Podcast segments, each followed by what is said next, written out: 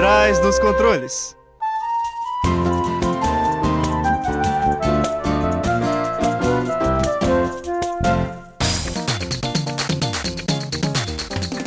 Fala ouvinte, seja bem-vindo a mais um episódio do Por Trás dos Controles, o programa que pluga você no mundo dos jogos.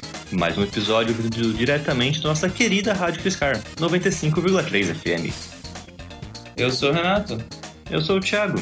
E eu sou a Luana. E no ano passado, o Adobe Flash Player foi descontinuado e com ele boa parte daqueles jogos de navegador que a gente tanto gostava acabou ficando disponível.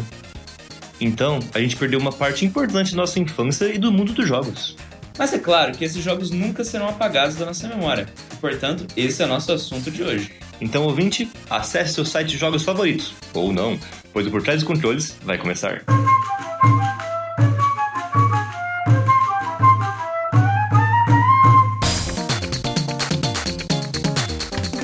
Você está ouvindo Por Trás dos Controles, programa que pluga você no mundo dos jogos. E com esse assunto tão nostálgico, vamos começar logo o nosso bate-papo. É, então, o que, que é um jogo por navegador, um jogo em Flash? Jogos em Flash são desenvolvidos especialmente com essa, com essa plataforma, são desenvolvidos em uma linguagem específica. E eles eram muito utilizados em sites é, para as pessoas poderem jogar em navegador de modo online.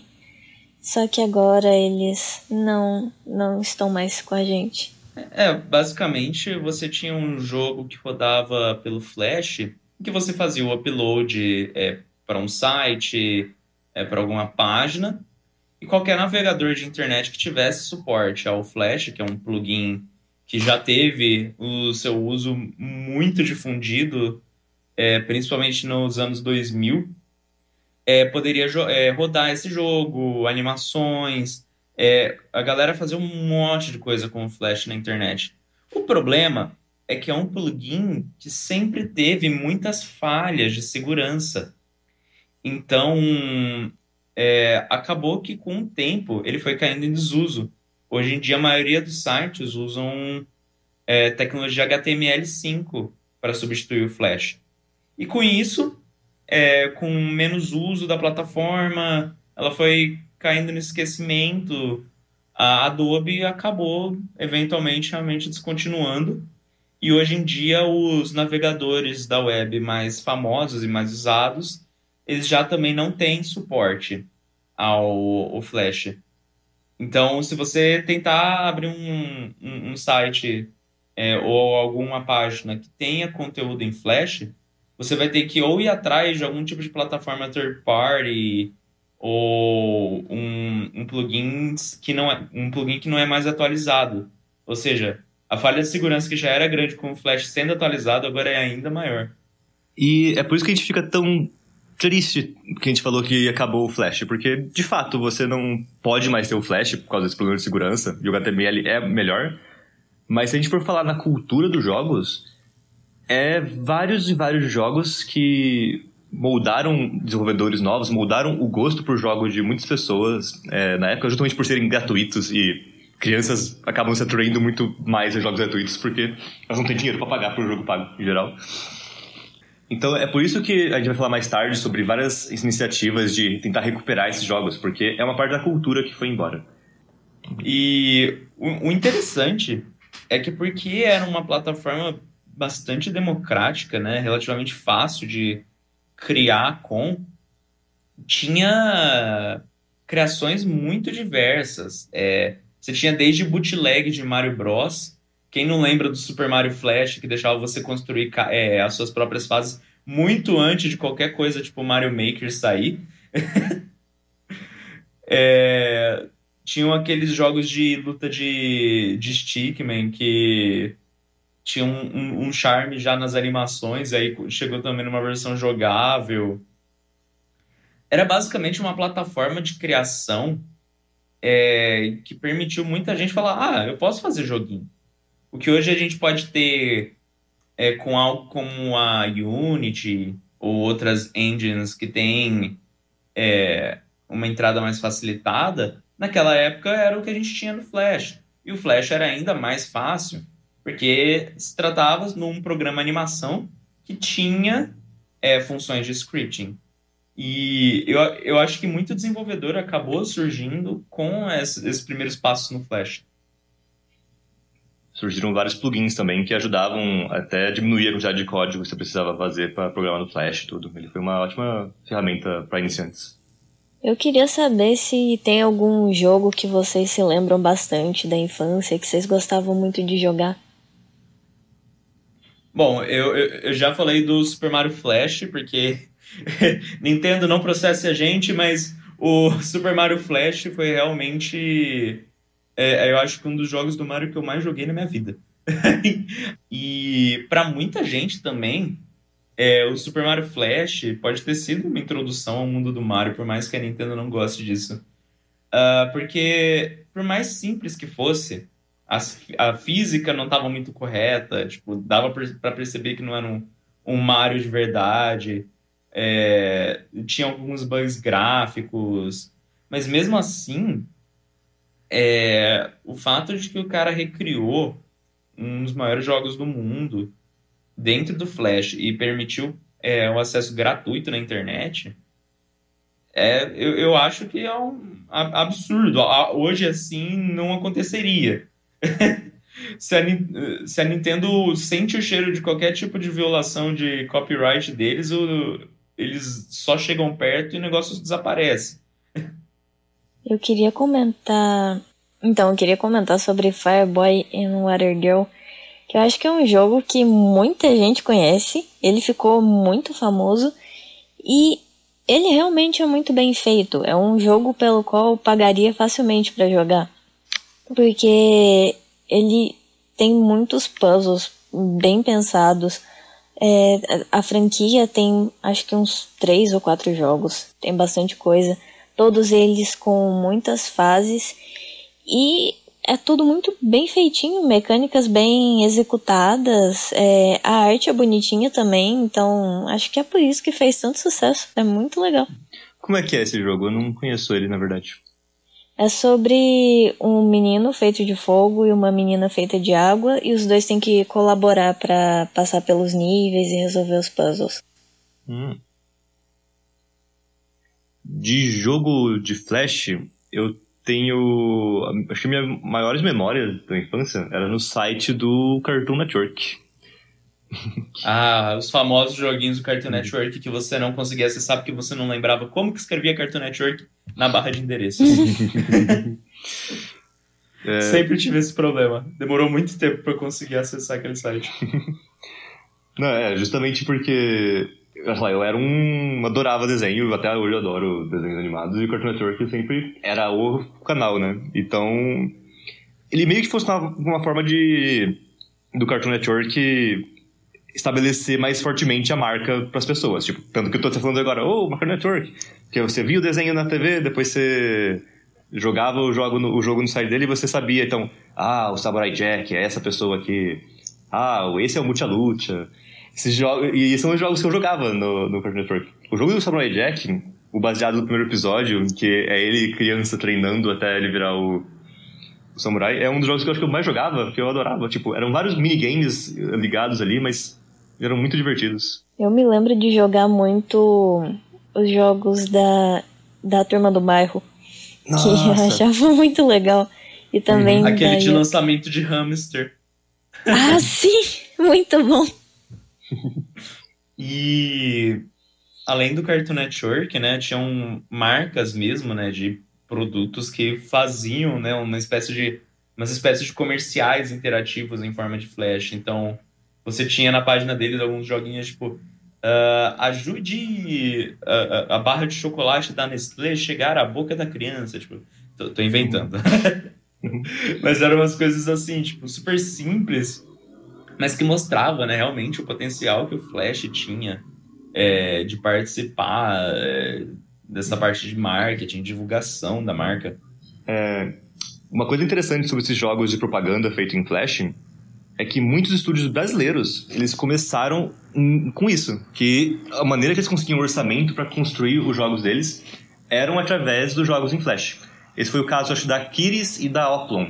A Kiris, acho que hoje em dia é um dos maiores estúdios do, do Brasil, e eles falaram, eles faziam jogo do desodorante, jogo da, da Nestlé, Eles faziam isso assim eles conseguiram tipo, o dinheiro para depois começar a construir os jogos que eles mesmos queriam. Então, esses jogos de propaganda, eles são importantes para a história do desenvolvimento do Brasil, de jogos do Brasil, porque foram eles que deram dinheiro para muitos dos estúdios brasileiros começarem a funcionar.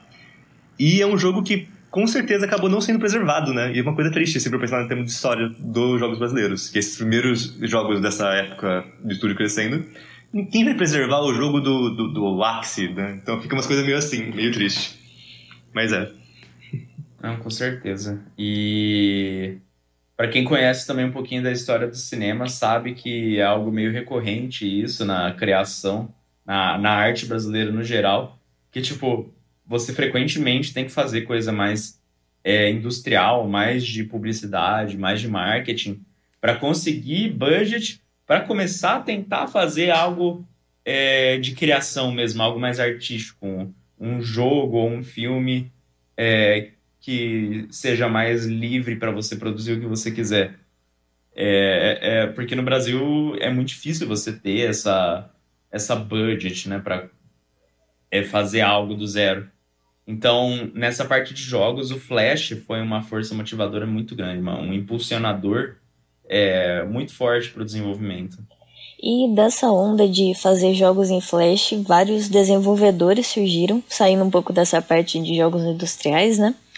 E entre esses desenvolvedores tem um muito famoso que é a Nitrome, que faz jogos muito bons. Vocês já chegaram a jogar? Os jogos da Nitrome, no geral, eles têm um, um design um pouco mais em pixel art. Eles gostam bastante de fazer jogos em pixel art, em Flash. E eles têm um charme muito grande. Eles têm, todos eles têm um estilo muito forte. E é, às vezes você consegue até esquecer que é um jogo feito em Flash, um joguinho de navegador, que muita gente passa até reto ou só fala. Mas não, é, mostrava realmente que o Flash tinha uma capacidade de fazer uns jogos bem incríveis. Então, tipo, o Final Ninja, que foi o que eu mais estudei para fazer o meu projeto, é, ele tinha toda uma história, ele tinha é, várias e várias fases. Era basicamente o equivalente do que a gente tem hoje nos jogos mobile. Então, aliás, nem hoje, né? O que a gente tinha nos jogos mobile de alguns anos atrás, que eram coisinhas simples para você sentar, jogar. É, ficar, se você ficar imerso, você joga por horas e horas, e se não, você pode jogar um pouquinho e depois sair, voltar depois. É, já eu jogava bastante jogos da Nitrome desde que eu era criança. É, e tinha uma variedade muito grande, por exemplo, desde joguinhos top-down, que era. Eu lembro que era tipo Pac-Man, era um jogo sobre sorvetes. E também tinha, por exemplo, um jogo no qual você tinha que controlar um bondinho entre é, desviando de vários inimigos. Tinha um jogo de avalanche que era ao estilo Infinite Runner, só que tinha um fim. E eram realmente muito bons. Eu passava tardes jogando com meu primo também, que gostava muito. É, tanto que a Nitrome, quando é, os jogos de navegador foram é, sumindo, eles começaram a trabalhar em jogos é, dos consoles principais mesmo. É, tem vários lançamentos deles que já saíram na Steam, que já saíram no Nintendo Switch. Eles começaram a desenvolver para mobile também. Então, foi o ponto de partida deles e hoje em dia eles estão desenvolvendo como um, um, uma desenvolvedora realmente respeitável. Eles são uns jogadores muito. Um, jogadores. Eles são uns desenvolvedores muito talentosos que tiveram esse passinho aí no Flash na época da sua do seu ponto alto, né, do seu ápice. E agora fizeram essa transição e estão aí com a gente até hoje. É, fugindo um pouquinho do Flash, mas nem tanto, eu vou mandar a braba aqui. Quem aqui jogou Neopets? Ah, mas até que você não tá fugindo muito do Flash também não, mas Neopets era absurdo. Foi um fenômeno gigantesco no mundo todo. É, se eu não me engano, eu ainda tenho um Neopet ativo que deve estar tá morrendo de fome. Desculpa, Howard. Mas é, eu lembro que eu tentava fazer todo mundo registrar no, no site para criar um Neopet, porque eu falei, nossa, você tem que jogar, é muito legal, é muito divertido, é muito fofo. Não, o Neopets cresceu tanto que eu acho que ele chegou a talvez competir com Pokémon na época, talvez? Não sei dizer, mas ele era grande na cabeça das crianças, da minha, pelo menos. ah, com certeza. Ficou uma marca muito grande. Tanto que começou a sair tudo que é tipo de produto em volta. Eles chegaram até tentar fazer jogos de console, não com muito sucesso, mas eles tentaram. Uhum. é... E o site do Neopets, ele era basicamente suportado por HTML, então, eram páginas normais de. Ah, o shop de itens é simplesmente um monte de link que você clica para resgatar é, a, a comida e usar seu dinheiro. Só que tinham joguinhos também. Uma parte muito grande do site era feita em Flash. É, os, os jogos do Neopets você usava basicamente para conseguir itens e a moeda né, do, do site. E tinham também alguns é, pontos altos, principalmente porque vários jogos deixavam você jogar com o seu próprio Neopet. Então você, eles serviam para dar vida para o mundo né, do Neopets e não ser só um monte de imagem e texto estático na tela. Isso me fez lembrar até dos jogos de redes sociais. É, por exemplo, não sei se vocês chegaram a jogar o Buddy Buddy Poke, alguma coisa assim. Buddy Poke, nossa, Orkut. Era muito bom. Também Fazenda Feliz, que fez muito sucesso. Eu não jogava, não gostava, mas eu sei que fez sucesso demais. O Neopets era legal porque também, muito pela parte não só do jogo do Flash, mas como o próprio Renzo falou, da parte HTML, de você cuidar do seu bichinho, de você explorar o mundo que tem lá. E lançou muito jogo que foi feito em HTML, que no sentido tipo, isso aqui é um site, mas é um jogo. E, junto, por exemplo, teve. Uh, eu não lembro os nomes agora, mas teve muito jogo tipo de. Como se fosse um Age of Empires, só que é só sobre menus no, na tecla. Que você tipo, criava o seu exército, aí você jogava, mandava o seu exército na, na, na cidade do outro, aí você ia criando suas coisas. Eu lembro desses jogos, eram muito interessantes que. que ele pegava essa parte de administração que a gente vai ver em A Fazenda Feliz, esses jogos mobile, tudo, mas ele puxava nessa parte de tipo, ah, clica no. Você administra seu povoado no, no site só. Então, é interessante que, tipo, um próprio site pode ser o, o jogo em si. Não precisa ter essa ferramenta do Flash ou, ou HTML além dela, sabe? É muito interessante. Bom, e com essa acessibilidade, né, que desde empresas gigantescas até desenvolvedores individuais conseguiam fazer seus joguinhos em Flash, surgiram vários sites de compartilhamento é, desses jogos. Então eu falei, né, que você poderia colocar no teu próprio blog e, tudo bem, se alguém acessar consegue jogar. É, só que tinham plataformas próprias para isso, com um destaque muito grande para Newgrounds que era basicamente o hub de animações em Flash, jogos em Flash e de criação na internet no geral. Era basicamente o it.io que a gente tinha naquela época. e até hoje o Newgrounds continua sendo também uma plataforma muito utilizada até para é, jogos em Unity, jogos em HTML5. É, ela não caiu em desuso com a morte do Flash ela só teve que se adaptar igual qualquer outro desenvolvedor, teve que adaptar seus joguinhos para a nova era, né? Para uma era sem Flash. E falando de uma era sem Flash, Luana, o que, que a gente pode fazer? Como a gente pode recuperar os joguinhos de Flash? Então, por exemplo, é, ultimamente eu tenho trabalhado com jogos de Flash, que obviamente pararam de funcionar. E um, o que eu tenho feito, que é uma das possíveis soluções, é você pegar todos os componentes do jogo, a arte e a música, é, e pegar tudo isso e colocar em um projeto de Unity para você então poder buildar em HTML e fazer tudo funcionar de novo. É um trabalho legal, mas é pesado mas vale muito a pena para você não perder o que você já tinha produzido antes e também para os jogadores não perderem os jogos que eles se interessavam. É porque basicamente você tem que reconstruir mesmo, rebuildar o seu jogo numa nova plataforma. Não é só uma conversãozinha normal, você tem que pegar todos os assets e lembrar o que tudo faz e colocar numa plataforma nova. Mas realmente, para preservação é, de jogos, é, tanto de projetos nossos quanto de projetos que foram importantes para a história dos jogos, é um trabalho muito louvável e que vale muito a pena. Sim, eu sei até que tem algumas ferramentas que podem fazer essa conversão, mas para jogo ainda não tem alguma coisa muito boa. O resultado ainda não é bom nessas ferramentas. Sim, né? Para animações em Flash fica mais fácil, que é basicamente só um videozinho que você precisa tocar, é fácil de capturar e beleza, bota no YouTube, tá tudo certo. Agora, algo que é interativo, imagino que precisa de um bom trabalhinho.